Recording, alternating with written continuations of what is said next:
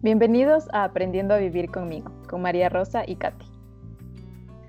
Bueno, hoy les queríamos hablar de un tema que me desperté nostálgica.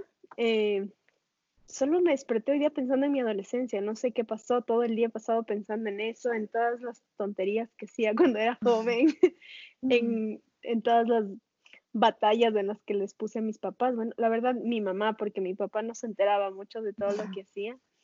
Y no sé, me he pasado pensando en eso, incluso como que empecé a ver videos de, de programas de televisión que veía en esa época y me puse súper nostálgica, no sé, no sé qué pasó. ¿Tú cómo te acuerdas de tu adolescencia? Eh, yo me acuerdo que peleaba un montón con mi mamá. Eh, lo hacía creo que por deporte y también porque era algo que me surgía. O sea, me gustaba pelear con ella y al mismo tiempo era como algo inevitable, como que venía de mi estómago toda la experiencia. Eh, fue difícil en ese aspecto, pero fue súper chévere. Creo que lo que más me acuerdo de la adolescencia fue eh, la conexión que tenía con mis amigas. ¿Del, ¿Del, qué? Eh, la conexión que yo tenía con mis amigas es como que lo que más me acuerdo, o sea, de, de la experiencia era súper chévere, o sea, como que no, no te llevabas bien con tu familia, pero te llevabas muy bien y, y tenías una conexión súper profunda con tus amigas. Sí, yo también, sí, yo también me acuerdo de eso. De hecho, yo soy la más pequeña de todos, entonces mis hermanos son bastante mayores a mí y, mi mamá siempre me decía que la agarré cansada, porque con mis hermanos era muy, muy exigente, muy estricta y conmigo como era un poco más flexible. Siento que algo que ayudó mucho es que nunca le mentí, o sea, en el sentido de, sí le mentí, pero no le mentí en cosas graves, como que no sé, no le decía si es que me iba a algún lugar, me terminaba yendo a otro, porque sentía que se rompía esa confianza y se acababa todo. Pero obviamente sí le mentí en otras cosas. Y me acuerdo que en esa época tenía un novio que mi mamá lo odiaba. Solo no me dejaba verle. Y, y me decía, ese chico no es bueno para ti, ese chico quiere algo más contigo. Y siempre me trataba de insinuar que solo quería como que sexo conmigo. Y y claro, yo le decía, ok, sí, entonces ya no voy a estar con él. Y le mentía que no estaba con él. Y en las noches me escapaba y me iba a verle y era como, no sé por qué hacía esas cosas. Y nunca, nunca me, me, me cachó haciéndolos, como que jamás. Pero ya de adulta, como habré tenido unos, no, no tan adulto, 19, 20 años, le conté todo a mi mamá y, casi se muere, pero en esa época ya obviamente había terminado con él hace muchos años y ya no le importó mucho, pero hacía ese tipo de cosas. Sí, creo que es un tiempo en el que, o sea, definitivamente no pensamos mucho en las consecuencias y no nos importan muchas cosas y, y solo queremos, no sé, como que tal vez divertirnos o hacer lo que nosotros creemos que está bien. Eh, y no nos importa nada más. Pero es súper divertido, o sea, en ese momento no te das cuenta de eso, no, no, no es que lo ves así. Y tampoco claro, y crees que tus papás están locos, o sea, sí, y crees que no tienen razón de nada y que no sé, no sé qué pasaba por mi mente, pero a veces sentía que mi mamá exageraba mucho las cosas y por eso como que evitaba decirle ciertas cosas y solo lo hacía y me, me movía un poco más por él más vale pedir perdón que pedir permiso muchas veces. Eh, yo qué sé, solo decidía irme a la casa de alguna amiga y le llamaba de la casa de mi amiga, ah, mami, me vine acá en lugar de ir a la casa y mi mamá era como, pero no me avisaste, yo, pero te estoy avisando ahorita. y yo estaba ahí, entonces. sí, no, qué divertido. muchas, muchas cosas que, que pasaban de adolescente y claro, ese rato no piensas, de ahorita les veo a mis sobrinos, porque tengo sobrinos adolescentes ahora, y digo como, ¡Ah! ellos podrían estar haciendo lo mismo que y como que regreso a los 16 y digo, wow, no, espero que no estén haciendo eso, pero creo que ahora quizás hacen cosas peores porque son como más, no sé, como crecen más rápido, son más despiertos, no sé ni cómo, ni cómo explicar. Sí, o sea, yo creo que también depende mucho de, de la, tal vez de la, o sea, yo creo que la adolescencia siempre es difícil, pero creo que de cierta forma también depende del tipo de educación, no sé si sería educación la palabra, pero tal vez como de la apertura que tengan tus papás, porque yo creo que si son súper cerrados o tal vez como que no están abiertos tan al diálogo, como que en serio te vas a cerrar un montón y vas como a, no sé, como que hacer lo que tú hacías, por ejemplo, como que escaparte. Y eso que tu mami sí era bastante abierta. Em, en cambio, eh, en, mi lugar yo no me, no, me escapaba tanto. Eh, sí hacía cosas que ella no, no estaba de acuerdo y siempre le mentía, creo que le mentía hasta la universidad, no fue solo la adolescencia, pero, y era porque, claro, o sea, porque eran muy cerrados en pensamiento. Em, pero yo creo que de cierta forma tal vez la adolescencia sería menos, eh, no sé, no sé si la palabra sería difícil, pero tal vez un poco más fácil si es que hubiese como un, más, más comunicación y tal vez más apertura de los papás también. Yo me acuerdo que me peleaba un montón con mi mamá porque mi mamá me empezó a decir eh, que tenía que vestirme como señorita, me acuerdo clarísimo, que tenía que ir a misa todos los domingos, como que siempre nos obligaba a ir a misa todos los domingos, pero cuando ya era adolescente fue como que dije, ya no, pues ya no quiero, o sea, ¿por qué tengo que ir todos los domingos, estar una hora perdiendo mi tiempo y súper enojada, o sea, no, no está bien.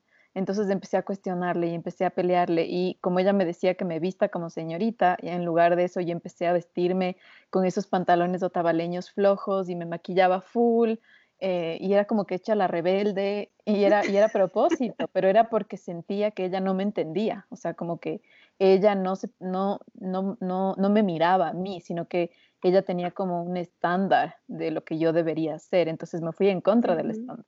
En realidad no era que yo quería solo usar pantalones flojos, o sea, también quería usar ropa, eh, qué sé yo, pegada, faldas, pero eh, por estar en contra de ella, ajá, por estar en contra de ella era como que no, no me voy a poner. Entonces, súper, súper chistoso. Claro, te ibas en contra de ella solo porque, porque eso era lo que esperaba de ti y aunque tú querías, no, solo no, no nacía. Yo, mucho de llevarle la contraria, no era. Creo que, creo que ella también era como que, ay, arréglate más, maquíllate, como que ponte la ropa más bonita y si es que algo tenía un huequito, una mancha, me decía, ya, ya no te pongas eso. Y ella era muy así como, como que me trataba de, de tener en esta imagen bonita para todos y, y en todo momento. Yo era un poco más siempre he sido así, como un poco más fachosa, como que si estoy en la casa me pongo cualquier cosa, incluso a veces cuando me voy a pasear, me pongo un calentador y listo, yo no me hago mucho problema con eso y para mi mamá era lo peor que podía pasar, pero no era por llevarle la contraria, sino porque yo era así, más bien era como esa, esa lucha de, ay, pero ¿por qué me voy a poner bien? Solo para ir a comer en el restaurante ese, yo qué sé, en el patio de comidas, ¿no? Cualquier cosa, mi mamá quería que yo esté perfecta y para mí no era como que tan importante. Eh, y en eso chocábamos un poco, pero no era por llevarle la contraria, era solamente porque yo era así y hasta ahora soy así, incluso, incluso ahora hasta mi esposo me dice como que vas a salir así. como, sí, ¿qué tiene? sí. Claro, ja. Sí, o sea, lo mío también sí era entre llevarle la contraria y al mismo tiempo, eh, como que también, en, yo siempre también he sido así como para mí siempre es súper importante como que estar cómoda mm, la mayor parte del tiempo más que nada.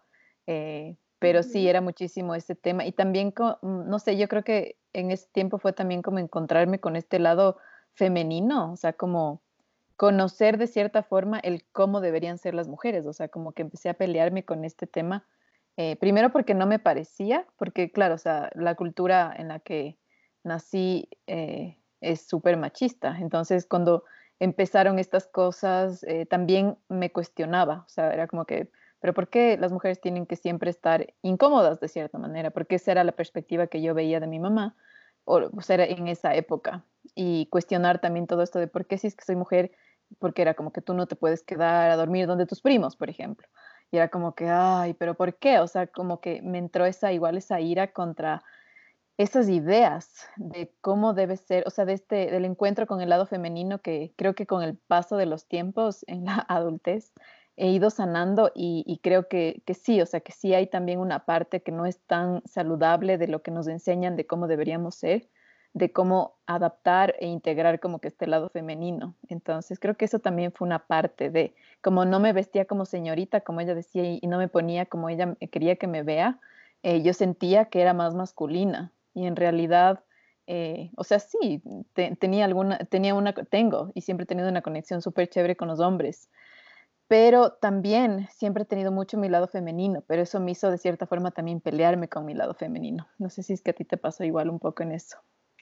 No, sí, em, de hecho sí me pasó mucho y, yo también hubo un rato en el que dejé de llevarme un poco con mis amigas mujeres y empecé a llevarme más con los hombres, sobre todo porque yo era una persona que hacía todo tipo de deporte, me encantaba hacer deporte y siempre tenía hambre, eh, siempre. Entonces, en mi colegio comíamos en el colegio, el, el, almorzábamos ahí.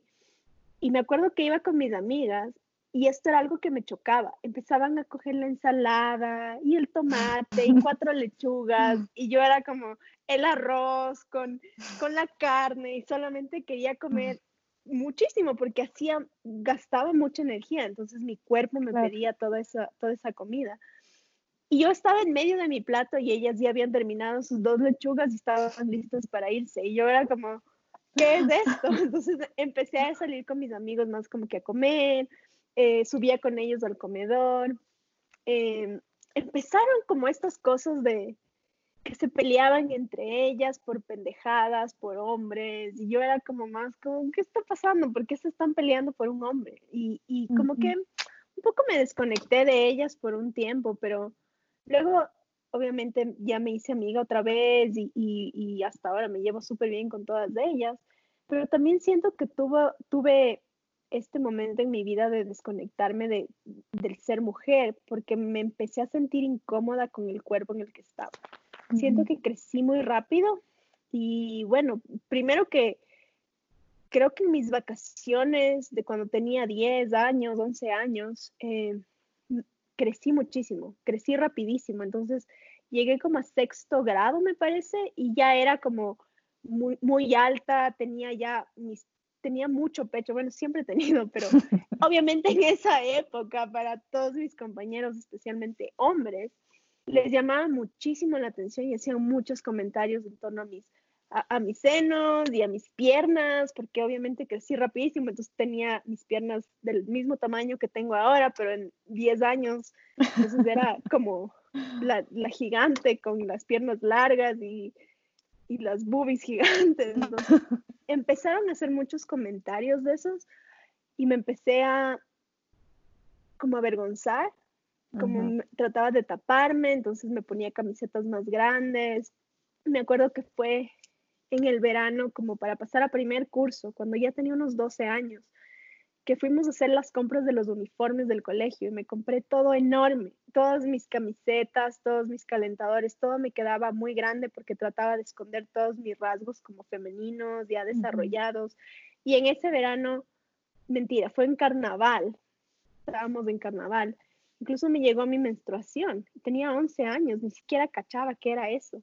Entonces, eh, obviamente me desarrollé muchísimo antes que mis amigas, mis amigas para nada a esa época me acuerdo que empezaron como a los 14, 15 años, que fueron como tres años después de lo que yo ya había experimentado. Entonces sí me sentía como, como rara, como que, ¿por qué esto me pasa a mí, no a mis amigas? Como no me sentía cómoda con todo lo que estaba viviendo y todos los cambios que me habían pasado tan rápido.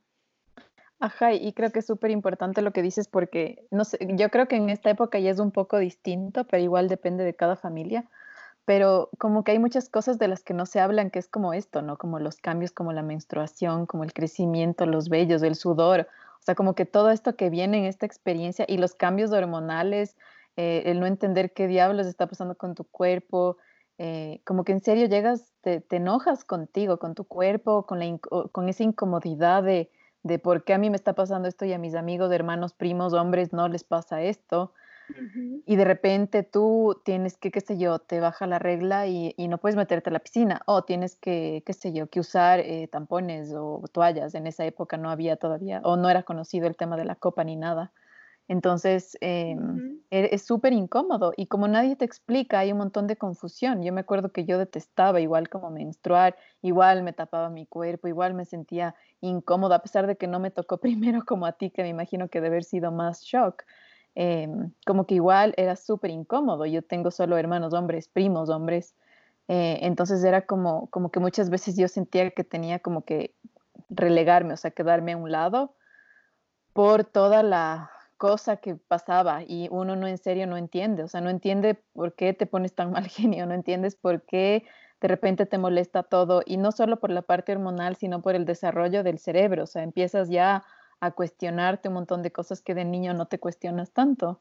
Y, creo que sí sería súper lindo. Yo creo que me reconcilié con mi menstruación hace tres años, que empecé a hacer cursos y empecé a entender todo el tema hormonal y todas las cosas y todo, hasta las oportunidades que vienen para las mujeres con el tema del ciclo.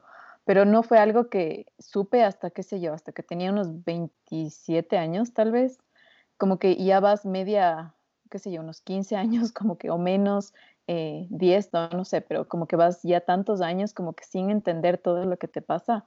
Y es una etapa súper complicada, creo, o sea, es súper difícil. Y es que hay muchas cosas en torno a la menstruación, también sobre todo en la adolescencia, ahorita que decías como que te toca usar eh, toallas sanitarias, tampax, cosas así. Mi primera menstruación, yo estaba de vacaciones con mis hermanos y una amiga de mi hermana que tenía una bebé. Eh, estábamos en La Tacunga, en algún lugar por ahí, y eran como las 11 de la noche cuando esto pasó, y yo no entendía qué pasaba, y yo a mi hermana mayor le dije como que, mira, estoy sangrando y no sé, no tengo ningún corte, o sea, no sabía que era la menstruación, pero no la conecté con lo que me estaba pasando en ese momento, y cuando mi hermana me dijo todo esto, fue como un, un, un shock en mi vida. Nadie tenía una toalla sanitaria tuve que pasar mi primera noche con eh, de mi menstruación con un pañal de niña. Entonces tuve un pañal y el siguiente día mi hermano se fue a comprarme toallas sanitarias y me compró unas toallas, porque obviamente él no sabía qué, qué me tenía que comprar, toallas sanitarias, pidió cualquier cosa ahí en la farmacia.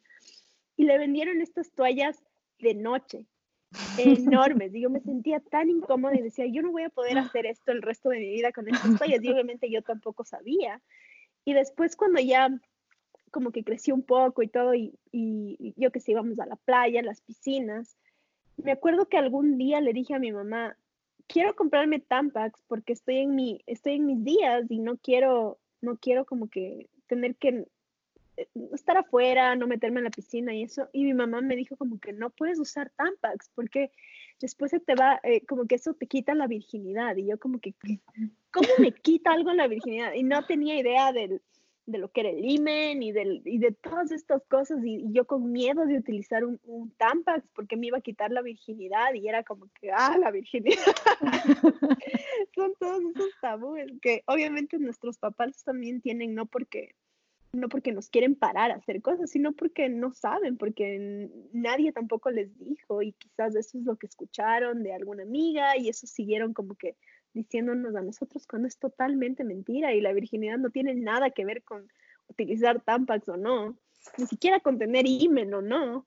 Entonces eh, es súper, súper extraño todo eso, todos esos cambios, todas, todas esas cosas que sientes. Yo me acuerdo que empecé, que empecé también una vez que me llegó la menstruación, mis hormonas obviamente buscaban algo más y ya les veía a los chicos más grandes, como los chiquitos, era como que mis compañeros se ven súper niñitos y no me llamaban la atención, me empecé a fijar como en las personas más grandes, me gustaban los chicos más grandes que les gustaban otras cosas y yo como que, oh, y empecé a como investigar más sobre eso en el internet, que obviamente no, en esa época no había tanta información, entonces como que lo poco que encontraba era totalmente incorrecto probablemente. Entonces sí, ni siquiera sabía qué sentía, no sabía cuando le veía al chico que me gustaba, no sabía qué era eso que sentía en mi cuerpo y obviamente era mi cuerpo reaccionando a alguien que me estaba gustando y atrayendo sexualmente. Claro, ajá, hay un montón de cosas y me, imagino que también para nuestros papás ha de haber sido un reto en esa época, ¿no? Como nos, para nosotros ahora que ya hay tanta información, que hay internet, que hay tanto, es, es un reto aún así, eh, me imagino que para ellos también, y yo también siempre como que le tuve ese miedo y ese rechazo a los tampones, ¿no? Como que siempre era como el tabú, el tabú de la vida que te metas un tampón, como que fuese algo súper peligroso.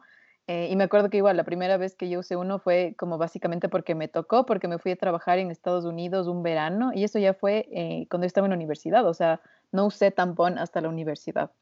Em, y como que ahí eh, me bajó, me acuerdo que no tenía, le dije a mi compañera del trabajo del, del, verano como que tienes algo y me dijo, tengo un tampón y yo, dale, o sea, ya no hay opción. Entonces me puse y fue como que, ah, qué chévere. Entonces, pero sí, o sea, es como, básicamente yo creo que sentí la mayor parte de mi adolescencia y con todas estas experiencias nuevas como que yo estaba sola con todo esto, o sea, como que no había una fuente eh, de confianza segura donde me dé mucha información, porque básicamente todo era un tabú, todo era secreto, todo era malo, mejor no hay que decirles mucho para que no les dé curiosidad. Entonces como que todo estaba oculto y era como que uno tenía que ir aprendiendo a la brava, básicamente, la vida. Ajá, y creo más bien que yo, creo, ¿no? Desde mi perspectiva muy personal, que tal vez eh, sería chévere como que, que, haya alguien que te pueda acompañar y guiar desde una información con amor, o sea, puede ser algún papá, puede ser algún hermano, primo, algún, algún familiar cercano que te puede ir como acompañando y diciendo, no sé, como contando tal vez un poco su perspectiva Em, y, que, y también que deje de ser un tabú, porque por el mismo tabú y la vergüenza es que uno no habla a pesar de que tenga preguntas, no, no las hace. Sí, y es que por más que no te digan, puede que no te hablen de sexo hasta que tengas 25 años, pero aunque no, no haya pasado eso, el momento en el que tú estás cerca de alguien que te atrae, el momento en el que empiezas con tu primer novio, todo esto se da solito en tu cuerpo, no es que tú dices, ah, sé lo que es sentirte excitado, entonces me voy a excitar con esta persona. Simplemente algo que pasa, es la respuesta involuntaria de tu cuerpo hacia algo. Entonces, eh, a pesar de que mucha gente dice, no, no hay que darles información porque si no, lo van a, lo van a querer hacer, es totalmente lo contrario. Es como que el cuerpo de cada persona va a querer hacer lo que sea en ese momento y, y, no, y si es que no tienes la información para saber cómo reaccionar hacia esta hacia esta situación, quizás ahí terminas fregándola y quedándote embarazada a los 14 años, a los 15 años, porque la reacción del cuerpo existe y eso no es algo que, que tú puedas manejar, no es que dices, ah, así, así pares, así digas en ese momento, no, no quiero seguir. Tú sigues sintiendo todo eso y quizás en tu mente puedes terminar de hacer todo lo que paraste en el momento para, no, para que no pase, pero pero todo eso pasa por tu cabeza y todo eso sientes y, si no hay la información, solo yo, yo no sé, yo a veces creo que, que tuve suerte porque mi mamá sí me hablaba de esas cosas, no así abiertamente, pero me acuerdo que yo era un poco como, no, no me gustaba hablar de eso con mi mamá. y, y, me acuerdo que me llevaba al banco eh, y hacía todo por el autobanco. Y, se empezó a hacer como algo recurrente. Me metía en el, en el auto porque obviamente no tenía hacia dónde ir y empezaba a hablarme de sexo, como que los hombres reaccionan diferente que las mujeres, un hombre te toca la pierna y ya quiere hacer todo lo demás, para ti es como que un besito y vas más suave y yo como que no, no quiero hablar de esto con mi mamá porque sí es incómodo pero también sí me ayudó y, y, a pesar de que ella me decía como que yo no quiero que tenga relaciones sexuales con, con un chico y, y ella era súper directa, a pesar de todo eso me decía como que hay métodos anticonceptivos, hay condones, si es que necesitas dinero pídeme, no tienes que decirme lo que vas a comprar, o sea, ella era como más, como que quería abrirse un poco más, pero todavía no podía. Y aparte que mi mami no era muy joven, mi mamá me tuvo a mí a los 40 años. Entonces no era como una mamá joven que en ese momento sabía qué hacer y ya más abierta a todo. No, ella era como que más, como ella decía, soy chapada a la antigua y, y estoy tratando de, de, como que de abrirme porque se, se daba cuenta cómo todo cambiaba y se llevaba súper bien con mis amigos, mis amigos le adoraban a mi mamá, iban a la casa y se abrían botellas de whisky. Y yo era como que, ¿qué, ¿qué está pasando aquí? Ni, ni, me deja tomar a mí. y, y, claro, mi mamá era mucho más abierta y se daba cuenta que la diferencia generacional que había entre los amigos de mis hermanos y, y los míos. Sabía que no era lo mismo. Y sí es súper importante lo que dices también, eh, porque hay, hay hasta estudios, hay estudios que demuestran que mientras más informado esté el adolescente o, la persona, eh, más retrasa su primera relación sexual, porque ya, ya es como que sabe lo que va a pasar, bueno, no sabe, pero ya tiene información y no, y no, no tanto que sepa desde el miedo, como que, qué sé yo, si tienes relaciones te vas a ir al infierno o algo así, sino como de tener información real y abierta. Entonces, em, sí creo que es súper importante, porque yo también, me, como que sí, siempre, yo estuve como seis años en un colegio de monjas, entonces era como el tabú más grande de la historia. Em, y después, eh, y mi mamá igual, o sea, como muy, muy, muy, era, la cultura es, era muy religiosa en ese tiempo. Entonces era como no, como negado, como pecado, como negativo, como malo, como culpa. Entonces, y claro, eso en realidad no retrasa nada, simplemente hace que a lo largo de tu vida tú vayas sanando esa culpa que aprendiste a tener con tu cuerpo, con tu menstruación, con tu, con tu sexualidad, eh, con tu pareja y en la vida en general, y hasta con el placer en general, porque tienes a veces hasta culpa de pegarte un chocolate, o sea, no es un placer solo sexual, sino la culpa al placer en sí. Entonces, eh, es, es todo este tema y sí creo que es súper importante empezar a hablar y, qué chévere que quisiste hablar de este tema de la adolescencia que vienen, vienen de la mano con todos estos otros temas nuevos. Me imagino que a los hombres debe ser también un tema de ellos cuando les empieza a salir pelito en la cara o les va cambiando la voz y todo eso. Eh, y me parece súper lindo poder hablarlo, recordar, porque de cierta forma el conversarlo es como que vas sanando y vas sacando cosas y te vas dando cuenta y vas aprendiendo.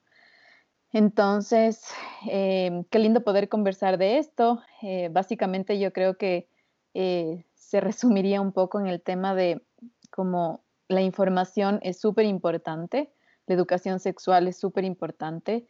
Eh, la educación sexual no es decir, anda y usa este método anticonceptivo y ya ten relaciones, sino es enseñar lo obvio, lo que tú mismo dijiste, lo que es orgánico en nosotros, lo que simplemente se da en nuestro cuerpo eh, y simplemente entender, porque uno se siente en serio tan perdido y tan solo muchas veces y busca a los amigos que están igual de perdidos que nosotros, o Internet, que no es la fuente más amorosa del mundo, es una fuente que tiene mucha información, pero no es una fuente amorosa ni respetuosa.